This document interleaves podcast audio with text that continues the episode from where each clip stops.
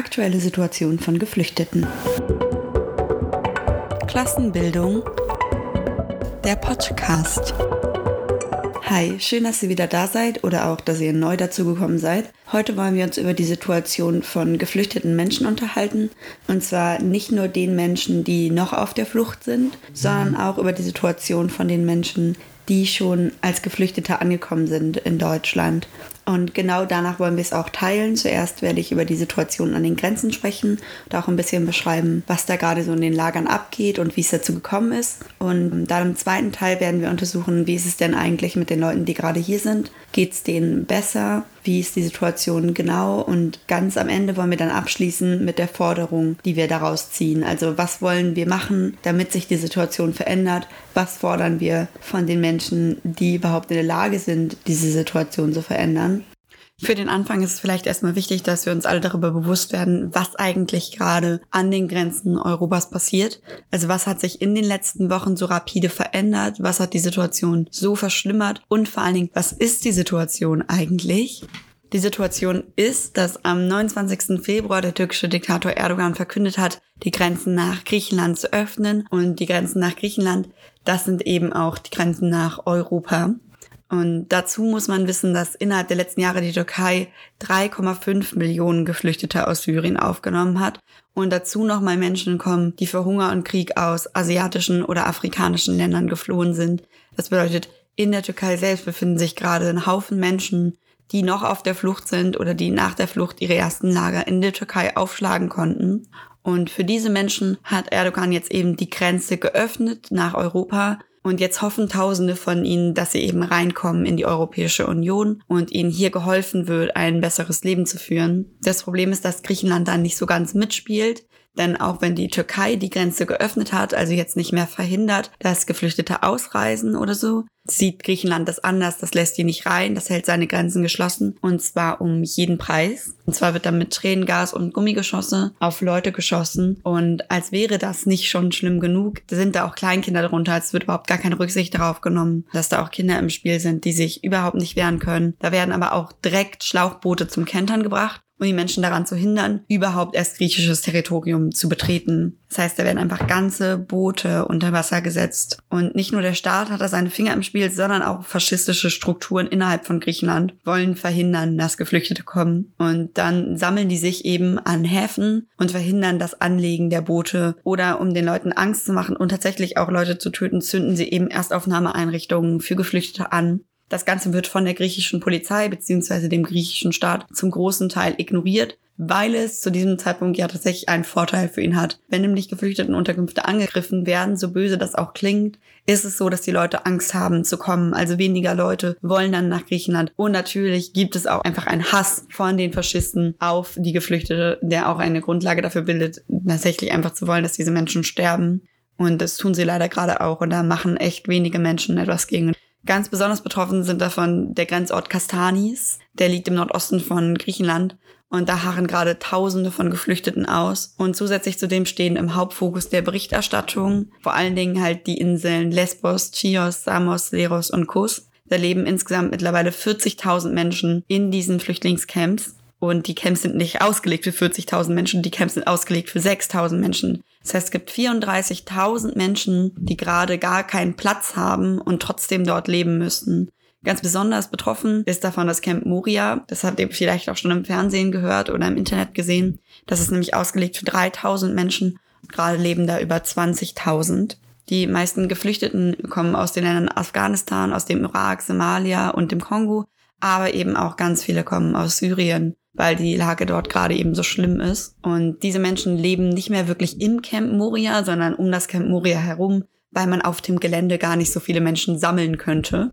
Die meisten leben also jetzt in den benachbarten Olivenhainen einfach zwischen den Bäumen und schlagen halt da ihre Zelte auf, bauen da ihre Hütten. Also wirklich ganz rudimentär. Auf die Situation der Menschen vor Ort möchte ich jetzt noch mal ein bisschen genauer eingehen. Und zwar, wie sieht's da aus? Die Leute, die im Camp leben, haben zum Teil schon keine mehr von diesen Wohncontainern, weil es einfach nicht genug gibt. Aber die Leute, die in den Olivenhainen wohnen, die erst recht nicht. Für die gibt es keine Wohncontainer, sondern nur noch Zelte oder selbstgebaute Hütten. Und die selbstgebauten Hütten, das kann man sich jetzt nicht vorstellen wie ein Gartenhaus oder so, sondern das ist halt wirklich so ganz spärlich gebaut aus Pappkartons, aus Kunststoffplanen, aus Nägeln. Vielleicht, wenn man Glück hat, Holz, aber eben auch nicht gerade gesägtes Holz oder so, sondern einfach so Stöcke und was man gerade findet. Und die Geflüchteten aus dem Camp, die berichten eben auch über ihre Situation. Und zwar sagen die zum Beispiel, die Toiletten quellen alle über, die sind ja gar nicht ausgelegt auf diese Menschenmenge. Und der Inhalt läuft dann unter die Zelte im Camp. Also wirklich so Toilettenflüssigkeit und auch Fäkalien und so sammeln sich unter den äh, Zelten an. Und danach riecht es dann eben auch. Also es riecht wirklich überall nach Fäkalien, aber eben auch nach Müll, weil es überhaupt gar keine ordentlichen Mülleimer mehr gibt und es einfach überall rumliegt. Und es gibt natürlich auch keinen Strom. Also das heißt, es ist nachts, es ist halt einfach dunkel. Wenn die Sonne untergeht, dann ist es vorbei. Die Menschen frieren und wenn es dann doch mal warm wird, dann schwirren überall Insekten rum. Bei dem ganzen Geruch ist das ja auch irgendwie klar. Und vor allen Dingen, wenn es dann wieder feucht wird, weil es ist ja nun mal eine Insel, dann tropft es auch in die selbstgebauten Unterkünfte rein. Das heißt, die Situation der Menschen ist wirklich ganz schrecklich und es wird auch nicht besser, wenn man sich mit der Situation der Kranken befasst. Zum Beispiel im Camp Moria gibt es 7000 Kinder im Lager und die Organisation Ärzte ohne Grenzen zusammen mit einer Partnerorganisation hat also gegenüber des Camps eine mobile Kinderklinik aufgebaut und in dieser Kinderklinik können sie ungefähr 100 Patienten pro Tag behandeln. Das ist halt absolut nicht genug. Leg mal 100 von 7000. Und die sagen, dass sie den Kindern zwar helfen können, aber eben nur bis zu einem gewissen Punkt. Also zu Sachen wie Erkältung, Durchfall, Hautausschlag, eben einfache Sachen, die können die schon behandeln. Aber viele haben eben auch chronische Krankheiten und komplexe Krankheitsbilder. Und die brauchen dann spezialisierte ärztliche Behandlung zum Beispiel wie Herzerkrankungen, Diabetes, epileptische Anfälle, das kann man in dieser äh, provisorischen Kinderklinik gar nicht behandeln. Die müssen ans staatliche Krankenhaus in Mytilini übergeben werden. Und dieses Krankenhaus ist eben leider auch komplett überfüllt. Das heißt, es gibt keine richtige Möglichkeit, kranke Menschen zu behandeln und auch nur wenig Möglichkeiten, Kinder zu behandeln, die irgendwas bekommen. Und da fragt man sich ja, müsste der griechische Staat da nicht irgendwie eingreifen, weil das ist ja schließlich schon auf griechischem Gebiet. Aber der griechische Staat macht nichts, beziehungsweise er macht eher das Gegenteil. Er versucht zu verhindern, dass die Menschen ankommen. Und zusätzlich wurde in Athen angekündigt, das Asylverfahren zu stoppen. Das bedeutet, neue Asylanträge werden für einen Monat ausgesetzt. Und diejenigen, die das Land erreichen, werden nicht als Asylbewerber registriert und werden, wo es möglich ist, halt dann zurückgebracht. Das ist wahrscheinlich nicht mal legal, also es wird noch gerade darüber entschieden, aber vor allen Dingen, und das muss man im Auge behalten, ist es möglich und gemacht wird es auch. Wenn man das alles hört, dann kann man sich natürlich fragen, wie es jetzt dazu gekommen ist. Also warum ist die Situation jetzt so besonders schlimm? Dazu muss man sagen, es hätte schon vorher so kommen können. Also berechtigt, die eigenen Grenzen zu öffnen, ist ja jeder Staat, also die Türkei auch. Aber die Türkei hat eben 2016 mit der EU einen Deal abgeschlossen, den sogenannten Flüchtlingsdeal. Mit dem hat die Türkei sich dazu verpflichtet, alle Geflüchteten, die auf ihrem Boden ankommen, auch dort zu halten und das zum Beispiel durch stärkere Küstenpatrouillen zu kontrollieren. Sollte dann doch mal jemand es schaffen, überzusetzen auf die griechischen Inseln, dann darf die EU diese Migranten eben auch wieder zurückschicken. Und im Gegenzug dazu hat die EU der Türkei finanzielle Hilfe angeboten und zwar in zwei Tranchen in Höhe von jeweils drei Milliarden Euro, die im Rahmen von zwei Zeiträumen zugewiesen wurden, also einmal 2016 bis 2017, einmal 2018 bis 2019. Außerdem muss die EU im Gegenzug für jeden, die sie zurückschickt, eine andere Person legal aufnehmen. Über diesen Flüchtlingsdeal darf man nicht vergessen zu sagen, dass es natürlich nicht so ist, als hätte es jetzt dadurch keine Geflüchteten mehr gegeben oder weniger, sondern die wurden einfach nur von unseren Augen ferngehalten. Also wir haben davon einfach weniger mitgekriegt, weil die ja nicht in die Nähe der EU-Außengrenzen gelangt sind, beziehungsweise weil sie nicht in die EU reingekommen sind. Für Erdogan ist allerdings einer der Gründe, diesen Flüchtlingsdeal jetzt zu beenden, beziehungsweise da jetzt nicht mehr mitzumachen, dass sich die Geflüchteten schon erhöht haben, und zwar dadurch, dass er immer wieder in Syrien angreift, besonders in den Regionen der kurdischen Befreiungsbewegung. Und von dort kommen dann natürlich Geflüchtete in die Türkei. Und damit kann der türkische Staat und kann Erdogan nicht umgehen. Und deshalb möchten sie jetzt, dass die EU ihnen mehr Unterstützung leistet was die EU nicht zu tun scheint. Es geht vor allen Dingen zum Beispiel darum, dass die Türkei schon seit September 2019 mehr Geld fordert. Einmal, weil sie sagen, dass sie mehr Geld brauchen durch die Flüchtlingszahlen, die jetzt angestiegen sind, aber eben auch, weil die Gelder, die vereinbart waren im Flüchtlingsdeal, diese 6 Milliarden Euro, noch nicht komplett geflossen sind, obwohl das Jahr 2019 schon vorbei ist. Außerdem verweist Erdogan selbst immer wieder auf die gestiegene Zahl der Geflüchteten im eigenen Land und fordert auch mehr Unterstützung von den Ländern in der EU, also dass diese mehr Geflüchtete ausnehmen und vor allen Dingen, dass diese der Vereinbarung nachkommen, dass jeder ähm, Syrer oder jede Syrerin, die zurück in die Türkei geschickt wird, eben dass im Gegenzug eine andere syrische Person in die EU aufgenommen wird. Das wird laut der Türkei nicht erfüllt. Das heißt, die EU schickt zwar Menschen zurück, nimmt aber im Gegenzug keine auf. Die Türkei ist da ja jetzt aber eigentlich nicht der einzige Spieler im Spiel, sondern die anderen Staaten, die EU-Staaten tragen ja auch alle Verantwortung. Zum einen deshalb, weil wir zum Teil mitschuld sind, dass es den Staaten, aus denen Menschen flüchten müssen, so schlecht geht und weil wir da eben nichts machen, um zu helfen. Und zum anderen natürlich, weil wir unsere eigenen Grenzen geschlossen haben und um Europa quasi eine Mauer bauen, könnte man sagen. Und um ein bisschen genauer unter die Lupe zu nehmen, wie sich eigentlich der deutsche Staat so verhält zu Geflüchteten, an den Außengrenzen und ob der wirklich so hilfreich ist oder hilfreicher als die Türkei, wollen wir uns jetzt auf eine kleine Zeitreise begeben. Und zwar könnt ihr euch alle noch erinnern, vor ein paar Jahren hat die AfD-Politikerin Beatrix von Storch getweetet, zur Not müsste man auch alle Geflüchteten erschießen, die unerlaubt die Grenzen überschreiten wollen. Und das hat riesige Empörungen ausgelöst, verständlicherweise. Nicht nur bei der Bevölkerung, sondern auch bei all unseren Parteien im Parlament, die nicht gerade die AfD waren. Und das war damals schon so ein bisschen heuchlerisch, weil zum selben Zeitpunkt hat man Geflüchtete im Mittelmeer ertrinken lassen und man hat gesagt, okay, erschießen darf man ihn nicht, aber ersaufen lassen, das ist in Ordnung. Das ist schon eine schräge Einstellung. Dafür habe ich nämlich auch ein paar Zahlen mitgebracht. Zum Beispiel seit 2014 sind laut Ärzte ohne Grenzen mehr als 20.000 Personen im Mittelmeer ertrunken und Leute ertrinken zu lassen. Das ist auch Mord. Ich meine, wir müssen uns das mal angucken. Unser eigenes Gesetzbuch, wenn die Parteien das ernst nehmen würden, sagt, dass das eine unterlassene Hilfeleistung ist. Und sowas ist eine Straftat, wenn man zum Beispiel einer Person in Deutschland, die in einem See ertrinkt, nicht hilft, obwohl man das könnte, ohne sein eigenes Leben zu gefährden, dann ist das durchaus strafbar. Wenn man das Ganze aber im Mittelmeer macht, wo die deutsche Grenze weit entfernt ist, dann ist es in Ordnung oder was, wenn man die da ertrinken lässt. Das ist auf jeden Fall eine fragwürdige Einstellung. Dann können wir uns aber noch an ein paar andere Fakten erinnern, und zwar nicht nur daran, wie viele Leute im Mittelmeer ertrinken mussten, sondern auch daran, wie die deutsche Regierung all den Leuten geholfen hat, die diesen Menschen helfen wollte. Und zwar gar nicht. Im Gegenteil, diese Menschen sind sogar noch bestraft worden. Wir müssen uns erinnern, Klaus-Peter Reisch, der war Kapitän eines Schiffes der Dresdner Hilfsorganisation Mission Lifeline und der ist 2019 verurteilt worden.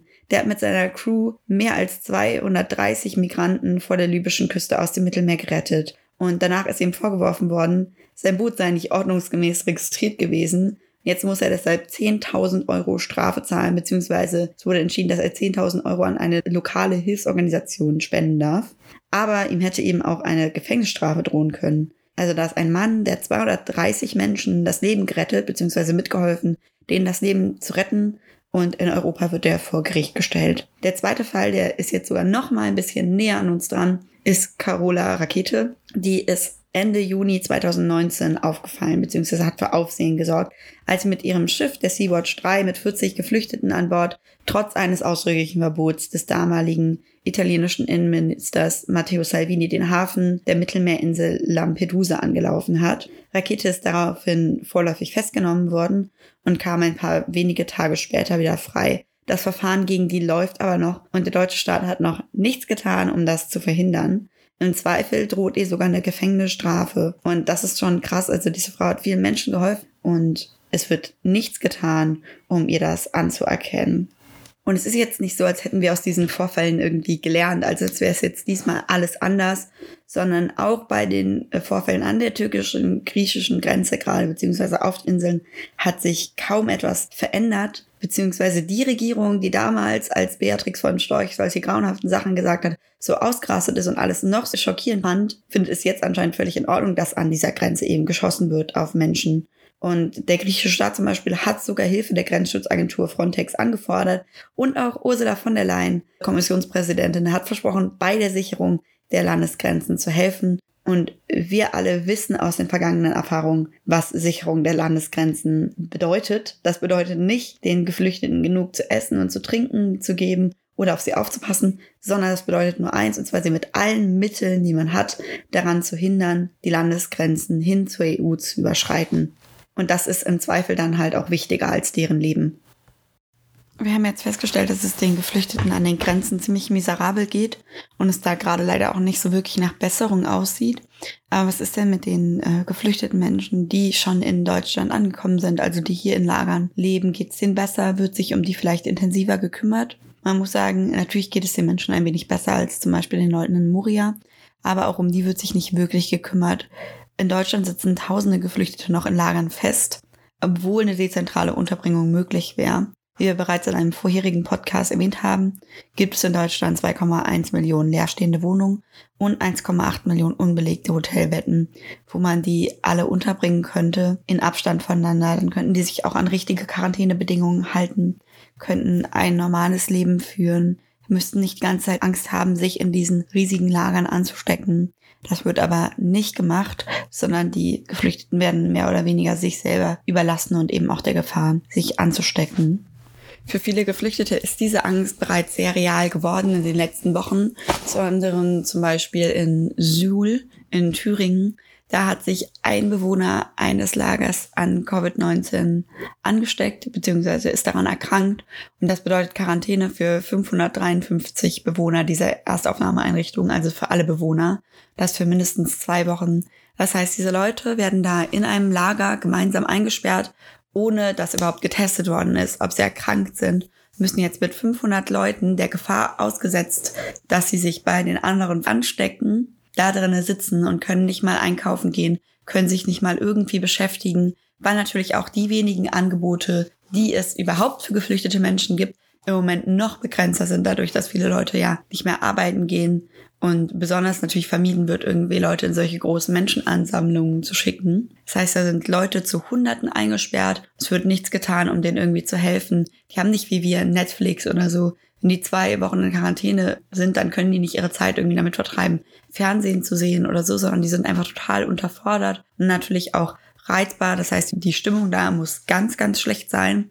Und wie gesagt, niemand kümmert sich um die. Was allerdings gemacht wird, ist, das ganze Gebäude mit irgendwelchen Polizeikräften zu umstellen. Was diesen Leuten, die sowieso nichts machen können, jetzt auch noch das Gefühl gibt, dass sie dabei beobachtet werden, wie sie wirklich absolut gar nichts tun können. Und das hat natürlich irgendwann dazu geführt, dass die Leute sich dagegen wehren und gesagt haben, wenn wir hier schon bleiben müssen, dann wollen wir Schutzmasken, um uns schützen zu können. Wir wollen eine ärztliche Untersuchung. Wir wollen einen Test, um Klarheit zu bekommen, ob wir krank sind, ob vielleicht unsere Kinder krank sind. Und natürlich wollen wir auch nicht, dass Leute, die Vorerkrankungen haben, hier bleiben müssen und haben sich natürlich dagegen zu Wehr gesetzt und haben dann einen Hungerstreik begonnen, in der Hoffnung, dass sich ihre Situation verbessert, dass jemand auf sie eingeht. Und 15 bis 20 Personen haben dann den Eingang zur Kantine blockiert und gehofft, dass jemand kommt und ihnen hilft. Bewohner der EAE, e, so heißt diese Einrichtung, haben sogar in der Zeitung durch den Zaun gesagt, dass man sich alleine gelassen fühlt, dass man ganz große Angst hat, dass man will, dass die eigenen Kinder geschützt werden. Und das Ganze wurde dann so dargestellt, als würden diese Leute krass randalieren. Also in den Medien findet man überall Bilder davon, dass da irgendwer mal über einen Zaun geklettert ist oder dass da jemand irgendwo dran gerüttelt hat und dann keine Ahnung, wie viele Polizisten halt darauf losrennen. Und das ist einfach eine völlig verdrehte Darstellung dieser Geschichte. Ich meine, was würdet ihr machen, wenn ihr mit 500 Leuten eingesperrt wärt in der Situation, wo ihr jederzeit an einer Krankheit äh, erkranken könnt, die vielleicht für euch tödlich endet? Da würdet ihr da auch nicht bleiben wollen. Ihr würdet auch fordern, dass man euch gefälligst woanders unterbringt. Vor allen Dingen, wenn ihr wisst, und diese Leute wissen das, dass man euch woanders unterbringen kann und es einfach nicht macht. man muss eben ganz äh, aufpassen zu denken, diese Leute verstehen irgendwie nicht, warum man äh, in Quarantäne soll. Oder die verstehen angeblich nicht, dass sie jetzt da drin bleiben müssen. Die verstehen das sehr gut. Die halten das nur nicht für die richtige Lösung. Und ich halte das auch nicht für die richtige Lösung, 553 Leute gemeinsam einzusperren. Und daraus ist dann gefolgt, aus diesen kleinen Aufständen, die nur dazu da waren, irgendwie Aufmerksamkeit und Hilfe zu bekommen, ist dann gefolgt, dass tatsächlich 22 Menschen abgeholt worden sind und teilweise in eine Jugendarrestanstalt gekommen sind für eine gewisse Zeit in Arnstadt. Und das geht da wohl gar nicht. Also da werden irgendwelche Leute eingeknastet in noch beschissenere Bedingungen oder gleich schlechte Bedingungen wie im Geflüchtetenheim, nur weil sie sich irgendwie eine bessere Zukunft erhofft haben und weil sie bitte, bitte nicht an der Krankheit erkranken oder sterben wollen. Und da ist in Suhl auch nicht die einzige Einrichtung, in der den Leuten das bewusst wird, sondern auch in einer anderen Einrichtung in Halberstadt haben die Menschen begonnen, sich dagegen zu wehren und zu zeigen, dass sie das eben nicht auf sich sitzen lassen, dass sie wie Menschen zweiter Klasse behandelt werden. Wenn ich jetzt in den kommenden Minuten von den Ereignissen aus Halberstadt berichten will, dann sollte ich vielleicht erstmal erklären, was sich da befindet. Da befindet sich die zentrale Anlaufstelle für Asylbewerber, die sogenannte ZAST. In der ZAST sind 950 geflüchtete Personen untergebracht. Also wirklich wahnsinns viele, viel zu viele, um einen Schutz gegen die Krankheit, also gegen Corona zu gewährleisten. Und das wissen die Menschen da auch. Und genau dagegen haben sich jetzt eben zur Wehr gesetzt und einen Hungerstreik organisiert. Einige der Bewohner der ZAST haben also aufgehört zu essen gesagt, dass sie das so lange machen, bis ihre Bedingungen besser werden. Zeitgleich damit hat man an ein paar Zäunen gerüttelt und hat Schilder hochgehalten mit der Aufschrift Transfer. Und die Leute haben das dann auch ganz viel gerufen. Und damit ist der Transfer aus der ZAST heraus in dezentrale Wohnungen gemeint, womit nicht nur die physische Distanzierung ermöglicht wird, sondern auch die körperliche Unversehrtheit der Geflüchteten geschützt wird. Das bedeutet, die Leute wollen einfach nur raus aus diesem Lager und viel mehr wollen sie eigentlich gar nicht. Das hat dann auch angeschlagen erstmal im ganz negativen Sinne. Und zwar sind Sicherheitsmänner gekommen von der City Schutz GmbH, um das Ganze unter Kontrolle zu kriegen und haben dann ganz brutal die Leute dort attackiert und haben auch eine schwangere Frau geschlagen, unter anderem mit einem Schlagring als Waffe soll da geschlagen worden sein. Und daraufhin haben die ZAS-Bewohnerinnen dann gesagt, das lassen wir uns jetzt überhaupt nicht mehr gefallen haben Delegierte gewählt und vier Forderungen aufgestellt. Und zwar wollten sie die Versorgung mit Hygieneartikeln, bessere Nahrung, eine dezentrale Unterbringung von allen Risikogruppen und eine Schließung der ZAS innerhalb von zwei Wochen. Und schon am Samstagabend, also am 4. April abends, ist es zu einem Gespräch gekommen mit der ZAST-Leitung und einer fünfköpfigen multinationalen Delegation mit Unterstützung der Migrantinnenorganisation LAMSA und das dann verhandelt worden bis Montag. Und am Montag ist dann klar geworden, dass die ZAST-Leitung die vier Forderungen kompromisslos ablehnen wird. Und daraufhin wurde der Hungerstreik dann wieder fortgesetzt. Die Mitwohnerinnen haben dann, beziehungsweise die Bewohner der ZAST haben dann auch angekündigt, dass sie die ZAST-Leitung nicht mehr als Ansprechpartner akzeptieren nur noch mit Vertreter der Politik reden wollen, und zwar konkret mit dem Oberbürgermeister von Halberstadt sowie mit der Landesregierung von Sachsen-Anhalt und haben eine Auflösung des Lagers, das sie als Gefängnis bezeichnen, von unterhalb einer Woche gefordert, also haben die Frist verkürzt. Daraufhin gab es dann nochmal ein bisschen Protest auf dem Gelände und viele Bewohnerinnen aller fünf Quarantäneblöcke und aller Nationalitäten haben sich diesem Protest eben angeschlossen. Der Protest ist erst beendet worden, als man den Leuten damit gedroht hat, dass das Auswirkungen auf ihr Asylverfahren hat. Und das ist ja wirklich unglaublich. Diese Leute kämpfen für bessere Lebensbedingungen, wollen wirklich nicht viel, nur dass sie geschützt werden. Und dann wird ihnen damit gedroht, ja, das könnt ihr schon machen, aber dann schieben wir euch ab. Trotz alledem hat das etwas gebracht. Und zwar hat sich die Lage der Geflüchteten insofern verbessert, dass tatsächlich die Politik eingegriffen hat. Und zwar ist Folgendes passiert. Man hat den Geflüchteten zugesichert, dass nach dem Infektionsschutzgesetz ab dem 16. April 2020 beziehungsweise für die Außenstellen der ZAST einen Tag später alle Bewohner innerhalb von 14 Tagen alle zwei Tage auf das Coronavirus getestet werden. Das organisiert das Landesverwaltungsamt. Und positive Bewohner der ZAST, also positiv getestete Bewohner der ZAST, werden im Objekt in Quellenburg untergebracht, welches bereits als Quarantäneunterkunft in Betrieb ist. Bei Erreichung der Kapazitätsgrenze in dem Gebäude erfolgt die Unterbringung in der Landesaufnahmeeinrichtung in Magdeburg. Neuzugänge der ZAS Halberstadt werden in einem Mietobjekt in Halberstadt untergebracht.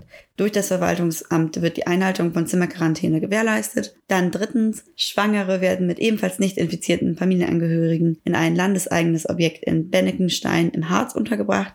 Ältere und vorerkrankte Personen werden in der Außenstelle der ZAST in Halberstadt untergebracht.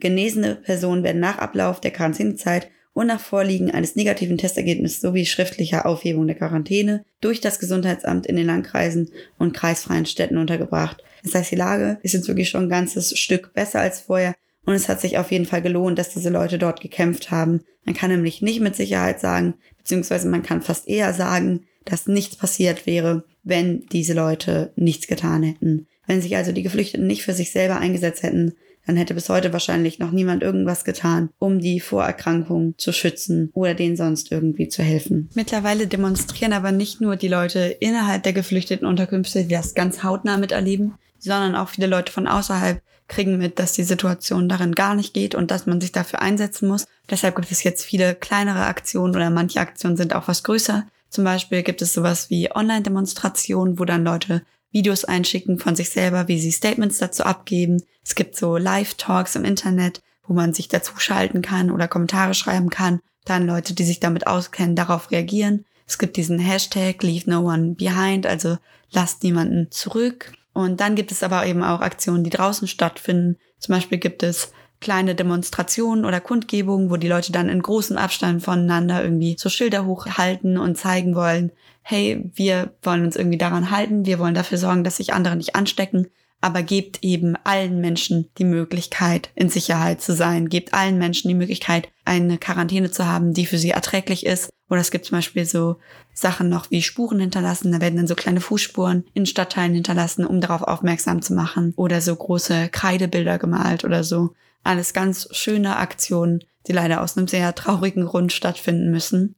Und dann wird man häufig gefragt, wenn man an sowas teilnimmt, warum man das macht. Und ganz einfach, wir machen das, weil die Lage der Menschen in den geflüchteten Unterkünften in Deutschland, aber eben auch in den geflüchteten Unterkünften im Ausland wirklich unakzeptabel, unerträglich und auch menschenunwürdig ist. Und wir fordern Folgendes. Wir wollen, dass die Geflüchtetenlage an den EU-Grenzen aufgelöst werden, denn es ist möglich, mehr Geflüchtete innerhalb der EU aufzunehmen. Und vor allen Dingen muss man sich das mal angucken, das kann so ja nicht weitergehen mit diesen Massen an Menschen, die da in irgendwelchen Zelten frieren. Und dann die Lager innerhalb Deutschlands, die zwar etwas besser sind, aber nicht viel besser. Auch die sollen aufgelöst werden. Geflüchtete sollen dezentral untergebracht werden. In Wohnungen oder in Hotelzimmern innerhalb Deutschlands. Weil das eben jetzt Vorrang hat dazu, diese Sachen einfach leer stehen zu lassen. Und dann äh, soll man den Menschen noch eine angemessene, menschenwürdige medizinische Behandlung ermöglichen. Und die Möglichkeit auf eine ertragbare Quarantäne in Sicherheit das bedeutet, den Leuten auch eine Beschäftigung geben, denn auch das ist möglich. Und dann stellt sich die Frage, beziehungsweise dann fragen mich immer viele Leute, ja, und wer soll den ganzen Spökes irgendwie zahlen?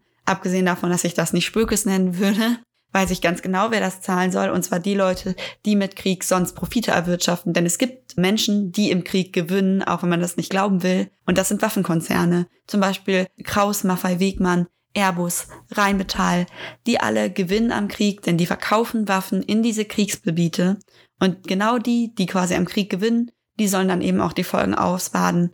Die soll man dann bitte zur Kasse bitten, um sowas zu bezahlen. Wenn es euch gefallen hat, dann hört gerne beim nächsten Mal wieder rein. In der Zeit, die bis dahin noch bleibt, stehen euch auf unserer Webseite klassenbildung.net noch ein paar weitere Angebote zur Verfügung. In diesem Sinne, auf Wiederhören.